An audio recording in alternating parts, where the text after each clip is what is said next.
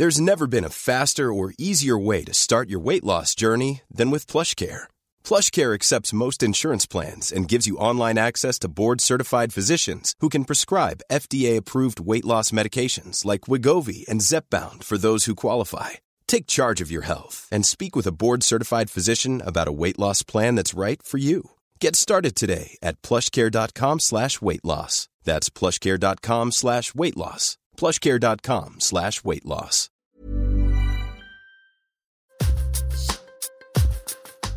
Thune, le premier podcast intime sur l'argent. Burnout, burnout. Ah, j'ai eu deux filles dans mon équipe qui ont fait des burn-out. Burnout, t'es là, t'as pas de famille, tu bosses tout le temps, t'es sous stress. Ah, tu vois, t'es t'es seul, quoi.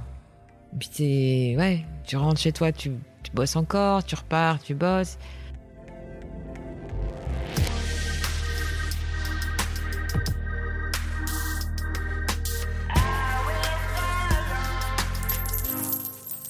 Un tout petit, tout petit confetti sur la carte du monde qui concentre tellement d'argent.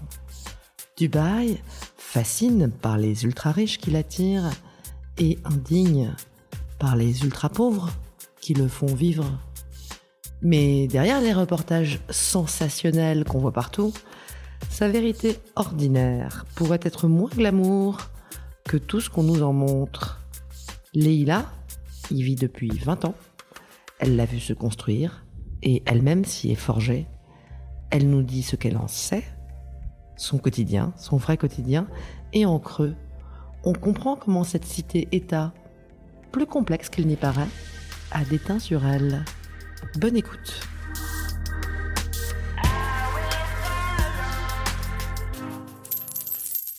Aujourd'hui, on va parler d'argent avec Leïla. Leïla, tu as 39 ans et ça fait un peu plus de 20 ans que tu vis à Dubaï, aux Émirats arabes unis. Est-ce que tu es venue à Dubaï pour l'argent? Alors, pas du tout. Je suis allée à Dubaï d'abord pour l'expérience, en sortant d'école. D'école de commerce, c'est ça? D'école de commerce, ouais, et euh, en stage d'ailleurs. Même pas pour un boulot, en stage. Et euh, quand je suis partie, euh, eh bien, je ne savais même pas où était Dubaï sur la carte. Par contre, ce qui était intéressant à l'époque, c'est que j'étais en stage en France, qui m'offrait un, un petit, petit salaire, on va appeler ça comme ça, C'est-à-dire? 350 euros Ah oui.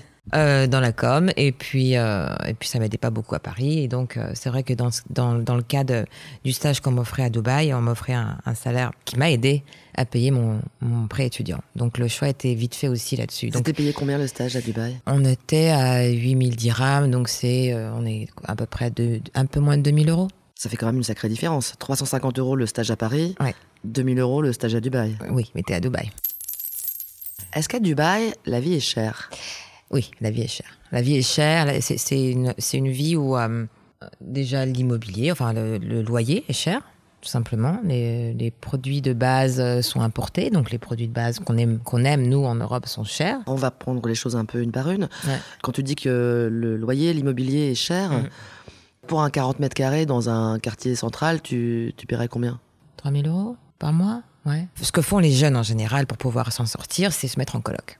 Voilà, c'est la coloc qui est le format, euh, je vais dire euh, Standard. normal, standard général euh, à l'arrivée. Tu te mets en coloc, Et tu payes combien?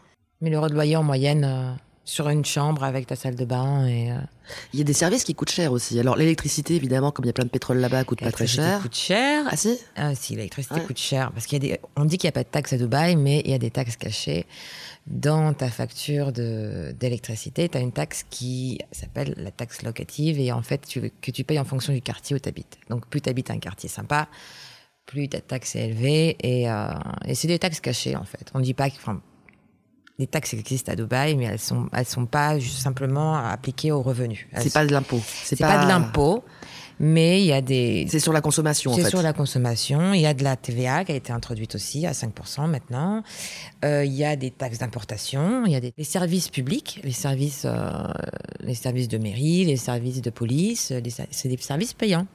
Aujourd'hui, tu vas, tu veux déposer une plainte ou ouvrir un cas, tu dois payer un fee Ça veut dire que j'arrive au commissariat, je vais devoir débourser quelque chose pour... pour poser une plainte. Oui. Ça coûte cher de poser une plainte? Non, ça coûte pas cher, mais c'est un service que Ça tu coûte payes. combien, je sais pas à peu près Oh euh, bah c'est c'est un, c'est un 200 dirhams, je crois, si je me trompe Alors pas. 200 dirhams, on ouais, est ça, sûr. on est sur du 50 euros. 50 euros. C'est ça, on divise par 5 en fait. Par, par 4. L'euro est à 3,9 aujourd'hui. Donc c'est l'euro a jamais été aussi bas de mon histoire à Dubaï. Internet coûte cher aussi, je crois. Internet coûte cher et ce qui coûte très cher, le, le- le- le téléphone, et la Ah ouais. télécommunication, oui, parce que il faut savoir que tu as deux opérateurs qui ne sont pas vraiment en concurrence et que, euh, et que les prix appliqués sont extrêmement chers. Donc, euh, Tu payes combien par mois? moi, j'ai deux téléphones. Je le dis parce que Oh, tu dois pas un- être la seule à avoir deux téléphones à Dubaï, hein. Non, non, non, non, non, non. Je crois que le, le- je crois que c'est, c'est le taux de pénétration téléphone par personne est de deux ou trois, je crois. Tout le monde a deux ou trois téléphones. ouais, ouais, ouais. ouais. Et alors, ça te coûte combien tes téléphones? J'ai payé euh, 1200 dirhams la semaine- le mois dernier. 300 euros de téléphone. Mm. Parce que tu appelles de l'étranger, parce que tu, parce que je fais n'importe quoi aussi. tu es quelqu'un qui fait plutôt n'importe quoi avec la thune. Eh ben, écoute, j'ai pris des habitudes. Des habitudes de Dubaï? Des- oui, exact- exactement. Je le remarque en venant en France parce que je, je fais pas très attention au prix. euh, euh, c'est pas que je, c'est pas que j'ai de l'argent, c'est que j'ai des habitudes de consommation où quand je dépense, ben je dépense en fait. Il y a combien de personnes qui vivent à Dubaï à peu près? L'état-ville, on, je crois qu'on a, on, a, pre- on est presque à 3 millions maintenant. Et sur ces 3 millions, il y a des gens? Alors, les super riches, les méga riches, il y en a. Euh, Il y en a beaucoup parce que, parce que Dubaï a tout fait pour les attirer. Au début de leur stratégie de, de développement, c'était vraiment axé euh, vacances de luxe, euh, services de luxe. euh, tout était fait pour attirer les ultra riches. Ça reste un endroit où tu peux accéder à des, à des luxes, effectivement, à des services que tu ne trouves nulle part ailleurs? Facilement. C'est des, c'est des services que tu peux trouver ailleurs, mais qu'à Dubaï, tu trouves très facilement. Par exemple, exemple de luxe. euh, le, le concierge, par exemple, le concierge qui- le concierge qui va tout faire pour, euh, pour s'occuper de tes vacances euh, ou, de, ou de ton séjour, tes sorties, tes réservations, euh, voilà, ta location de bateau, ouais. le, le service conciergerie en fait. On s'occupe de toi et on s'occupe bien de toi. On s'occupe très bien de toi. Mais pour ça, il faut avoir beaucoup d'argent. Pour ça, il faut, euh, il faut payer. Ben, c'est un service. hein. Alors, on a l'image de super riches à Dubaï, on a aussi l'image de, de super pauvres ou de gens qui euh, bossent quasiment comme des esclaves. Alors moi, le mot esclave me gêne un peu parce que ça, euh, les esclaves n'étaient pas payés. Et à Dubaï, tout le monde est payé. Tout le monde est payé. Après, il y en a qui sont mal payés, mais il y a un système qui a été mis en place. Après, on peut partir sur un débat, mais c'est un système qui, qui fonctionne euh, euh, parce que ces, ces gens qui viennent d'Asie du Sud-Est principalement viennent pour, euh, pour travailler, pour pouvoir voilà, envoyer de l'argent euh, chez eux, euh, en Inde, au Pakistan. euh, et et- et c'est des accords qui ont été faits entre, des, entre les pays aussi. Donc c'est vraiment une, une, une construction politique autour de tout ça. C'est-à-dire que le Pakistan et l'Inde sont d'accord pour envoyer leurs ressortissants et pour travailler et pour ramener les revenus à la maison. Est-ce qu'il y a une classe moyenne à Dubaï? Absolument, une grande classe moyenne. Et, et c'est celle dont on parle le moins. Et c'est celle dont je te dirais, je fais partie en fait. La classe moyenne, c'est la classe qui, euh, qui a un salaire euh, qui est décent, qui C'est combien un salaire de classe moyenne à Dubaï? Oh ben ça va entre euh, alors en dirhams, je dirais entre euh, 12 et 25 000 dirhams. Donc on est entre 5 000 et 10 000 euros? Un, peu moins, un peu moins. ouais. Mais sache que ce qui est assez intéressant dans le système de Bayot, c'est que tout ce que tu gagnes, tu le dépenses sur place. Parce qu'en fait, tu rentres dans un rythme de vie où euh, bah, tu as toujours envie de découvrir des trucs, en fait. Tu as toujours envie de faire des trucs, il y a toujours des sorties, il y a toujours des... Tout le monde dépense. C'est-à-dire que c'est pas... euh, Il y a toujours des nouveaux restos et puis tu as envie d'y aller parce que voilà, c'est une ville qui se construit en permanence, donc c'est une le ville... euh, ouais. tout le temps. Ça a tellement changé en 20 ans que toutes les dynamiques euh, ont, évolué. C'est-à-dire que j'ai eu des nouveaux cercles d'amis, des, euh, des nouveaux endroits, des, voilà, des, des nouvelles habitudes.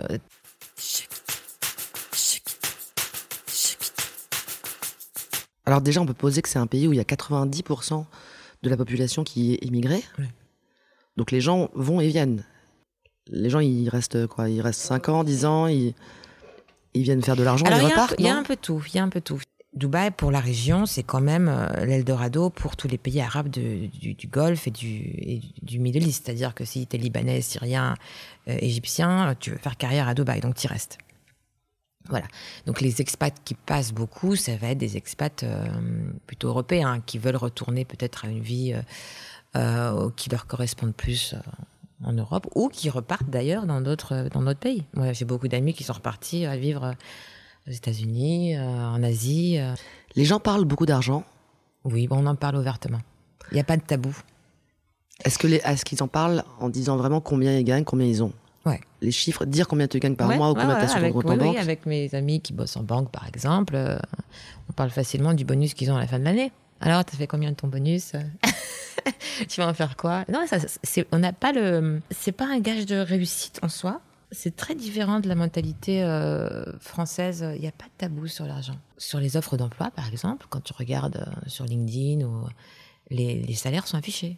Après, à toi de négocier, mais, mais ça, ça- ça se dit très facilement. C'est facile d'ouvrir un compte en banque à Dubaï? Il faut ou travailler ou ouvrir une boîte. De toute Voilà. façon, en fait, pour avoir ton visa, pour habiter quelque part, pour ouvrir un compte en banque, pour tout, il faut travailler, c'est ça? Absolument. Le travail, c'est la base. Ce qu'on appelle un labor contract, donc c'est un, c'est un, un document où tu, où tu dis tu es inscrit pour. euh, voilà, tu as un contrat de travail que tu fais avec ta boîte qui est certifié par l'État. Donc, et de là, il te donne ce qu'on appelle une Emirates ID. L'Emirates ID te permet d'avoir un compte en banque euh, et, puis, et puis tout ce qui va avec. D'être reconnu, euh, d'avoir ton permis sur place. euh, voilà. Toi, tu es freelance? Mhm, maintenant. J'étais employée très longtemps. Après, euh, pendant le Covid, euh, moins.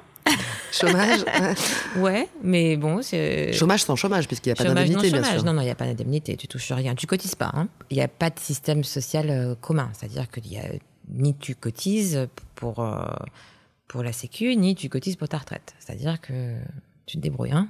Alors, c'est vrai qu'il n'y a aucun impôt, aucun. Enfin, on te, on te prend rien revenu. sur ton revenu, ouais. Sur le revenu, non. Non. Et si un jour tu as un problème, Eh ben, tu payes. tu payes. Bah voilà. Ouais. Ouais. Surtout, le- le- je crois que le, ce qui m'avait. euh, Après, on peut en parler.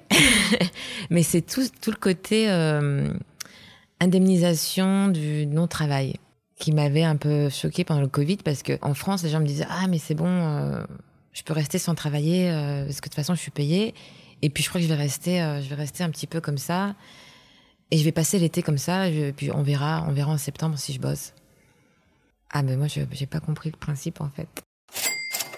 En période de Covid, c'est-à-dire où tu peux rien faire, est-ce que tu as une idée de combien tu dépensais par mois? Juste en frais fixes, du coup. Donc j'avais l'appart, ensuite euh, tout ce qui est euh, ben, frais, frais, voilà, frais Internet, fixes, euh, euh, nous se nourrir. Voilà, donc on en est à quoi 2005 euh, Oui, je suis à, oui, je suis à 3000 euros de frais fixes, 3000 euros de frais fixes par mois.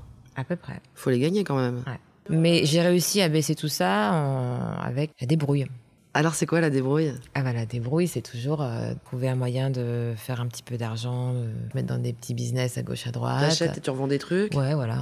Ah bah je me suis mise dans un business de montres, moi. Ah bon? Bah pendant le Covid, ouais.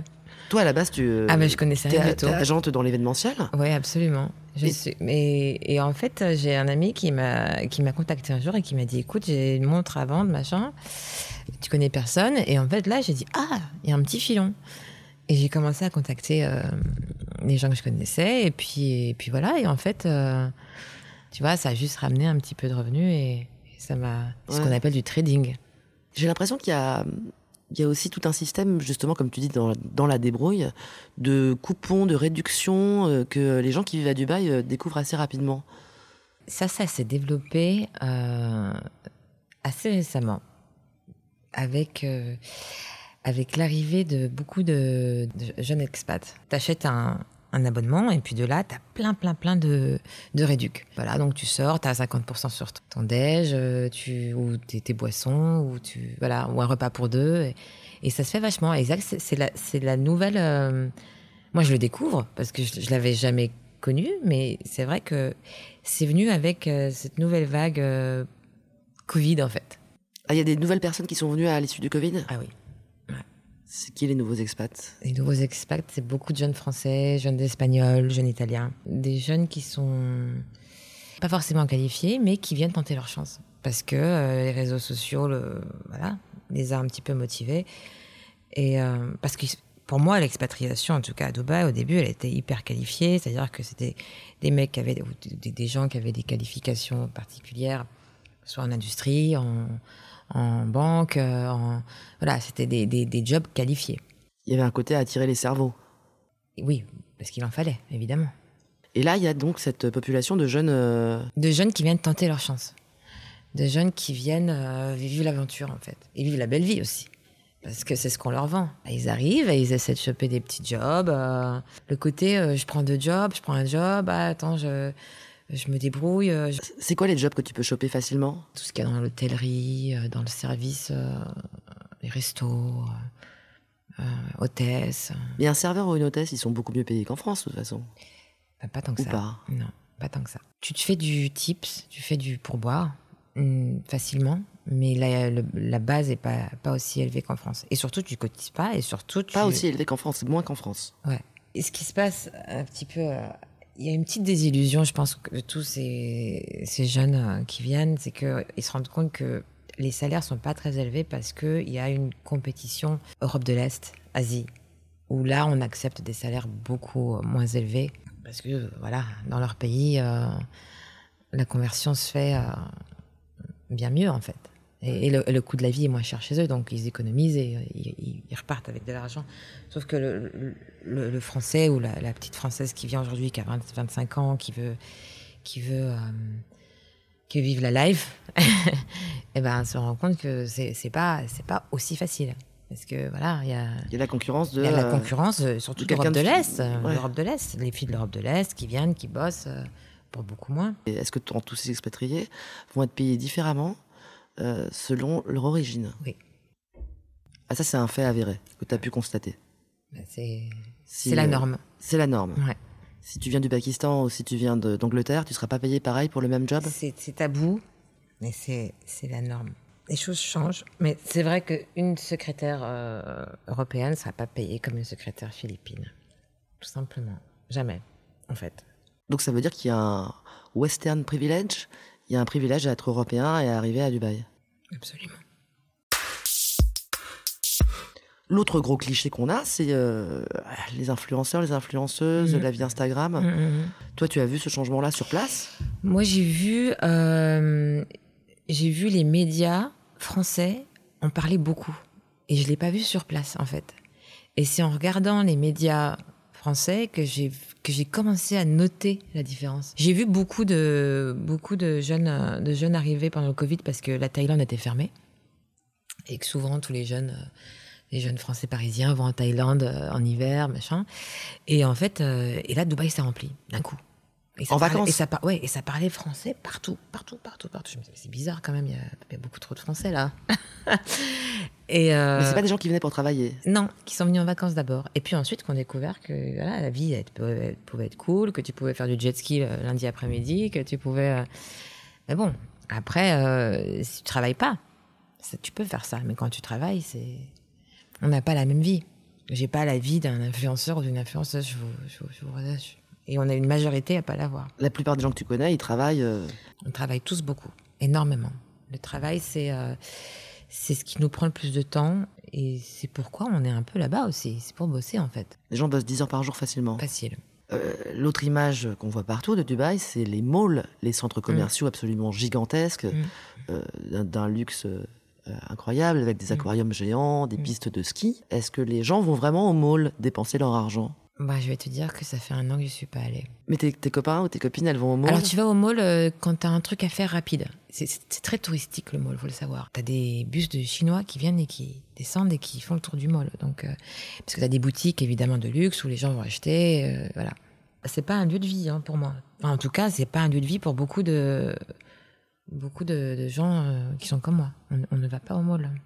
Bah, on- déjà, euh, on n'achète pas nos vêtements à Dubaï. C'est deux fois plus cher qu'ici. moi, je fais mon shopping en France. Donc le mall, c'est pour les touristes, en fait. Hein, pour, euh, Ouais, ou pour ceux qui ont vraiment envie de dépenser de l'argent. En général, les marques de mode, je crois, c'est c'est- c'est 10%, 10% plus cher. Et euh, moins de choix. C'est pas les mêmes collections, c'est pas les mêmes. C'est très adapté à la population locale. C'est aux goûts locaux. Les goûts locaux, c'est des goûts. C'est des goûts un peu arabes, un peu parce que tu, tu réponds quand même à une, à une demande qui est extrêmement variée. Et il faut savoir que l'européen c'est pas pas la population principale en termes de consommation. Donc euh, la personne qui va à Zara, ça peut être euh, la femme libanaise, la femme syrienne, la femme égyptienne, la femme iranienne, donc euh, ou l'homme. Hein, je dis la femme, mais ça peut être l'homme aussi. Et et ça correspond.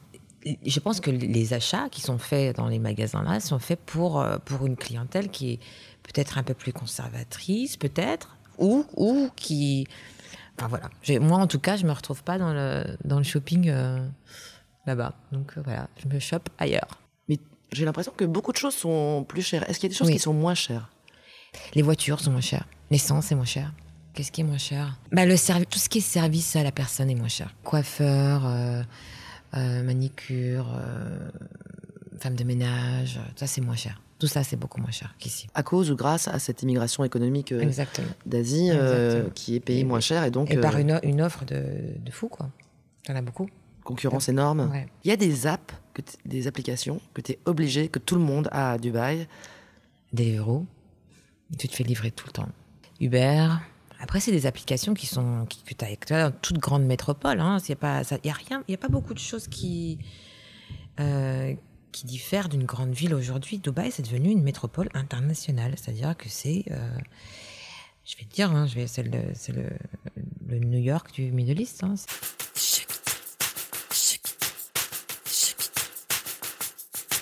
Est-ce que c'est un endroit où c'est facile de faire du business? Ouais, parce que tout le monde en fait. C'est de la mentalité. T'es là pour ça. Y a, la mentalité business, elle est perpétuelle. C'est-à-dire que les gens se lèvent le matin et se disent Ok, j'ai ce truc-là, euh, mais comment je vais faire pour que ça marche? C'est, c'est, il y a, y a une- un esprit de, un esprit de gain, un esprit de gain tout le temps. Bah, t'es pas là pour euh, pour aller à la plage tout le temps, quoi, sauf si t'es en vacances. Tu connais des glandeurs? Des gens qui font rien, rien, rien? Ouais. Je vais être méchante. bah non, je connais des traders, euh, des mecs à crypto qui sont là, ouais, je fais de la crypto. Ouais, prendre de l'argent quand même. Il n'y a pas de clochard à Dubaï. Alors d'abord, vivre dans la rue, c'est interdit. Ensuite, il y a tout un, un, un système de ce qu'on appelle accommodation, où, euh, où les gens vivent euh, pas de façon confortable du tout, hein, mais à 10, 15 dans des, euh, dans des dortoirs. Et ça, c'est c'est hyper commun. Et donc, tu, les gens vivent dedans. Donc, c'est pas, c'est pas clochard. C'est pas ce qu'on appelle clochard, c'est euh, précaire. Tu payes un lit, tu payes ce qu'on appelle un bed space. T'as une idée de combien ça coûte un bed Ça space coûte euh, à un peu moins de 100 euros. Un peu moins. Un bed space aujourd'hui. Mais ça dépend dans quel. euh, parce que t'as des. T'as Pour des, le mois, hein. T'as des bed space de luxe où t'as trois personnes dans une chambre et là ça te coûte un peu plus cher, mais c'est là on, on est autour de 100 euros. Et puis ensuite t'as les bed space où t'es à, à 20, 20 dans, un, dans une salle et c'est des lits euh, superposés. Et là, euh, ah, c'est beaucoup moins cher, mais c'est dans les quartiers un petit peu plus excentrés. Et ça, c'est souvent payé par la boîte qui t'embauche. hein. Et ça, c'est les, les- les compagnies de construction. C'est eux qui payent ça pour toi, en fait. Il y a des moyens pour les gens justement qui vivent dans ces conditions-là de vivre ou survivre à Dubaï avec très peu d'argent? Bien sûr. J'ai l'exemple de, de qui est proche de moi, hein, qui, qui est quelqu'un qui a bossé dans une, de- qui a bossé avec nous en, en technicien de surface et euh, et en fait, il m'expliquait comment ça se passait dans le dans le, dans le bed space en fait. Et il me disait que chacun, qu'ils avaient une manne et que chacun mettait euh, euh, un budget du mois et qu'en fait ils faisaient leurs courses ensemble et cuisinaient ensemble. Et euh, et t'as beaucoup de magasins, beaucoup de, de, de magasins spécialisés asiatiques où, où, où- où c'est beaucoup moins cher et que, où ils font leurs courses.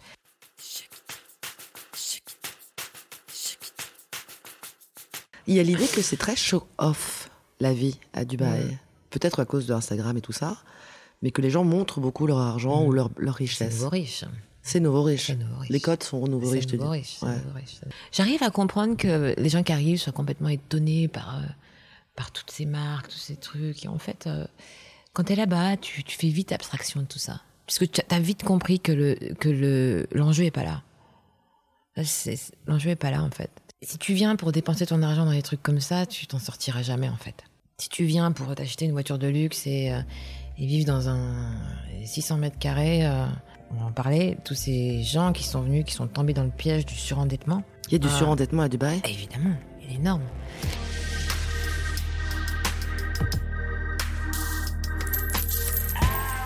Voilà, c'est presque terminé. Pour savoir comment ça se passe quand on a des dettes à Dubaï, et aussi pour savoir qui finalement est cette Leila qui vit depuis 20 ans là-bas et qui nous parle depuis le début de ce premier épisode, il faut écouter le second. Bonne écoute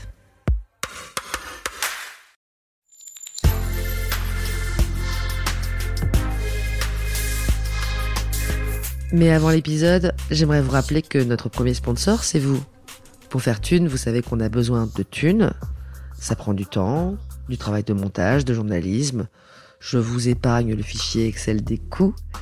Mais à vous qui kiffez thunes, pour assurer notre indépendance financière et pour que ça continue, eh bien il n'y a qu'un moyen, la cagnotte Tipeee. Sur Insta, via le lien en bio, ou sur Google en tapant Thune Podcast Tipeee avec 3 E, T-I-P-E-E-E.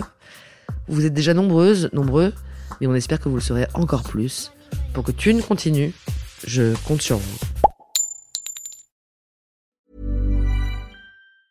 A lot can happen in three years, like a chatbot may be your new best friend. But what won't change? Needing health insurance. United Healthcare Tri Term Medical Plans, underwritten by Golden Rule Insurance Company, offer flexible, budget friendly coverage that lasts nearly three years in some states. Learn more at uh1.com.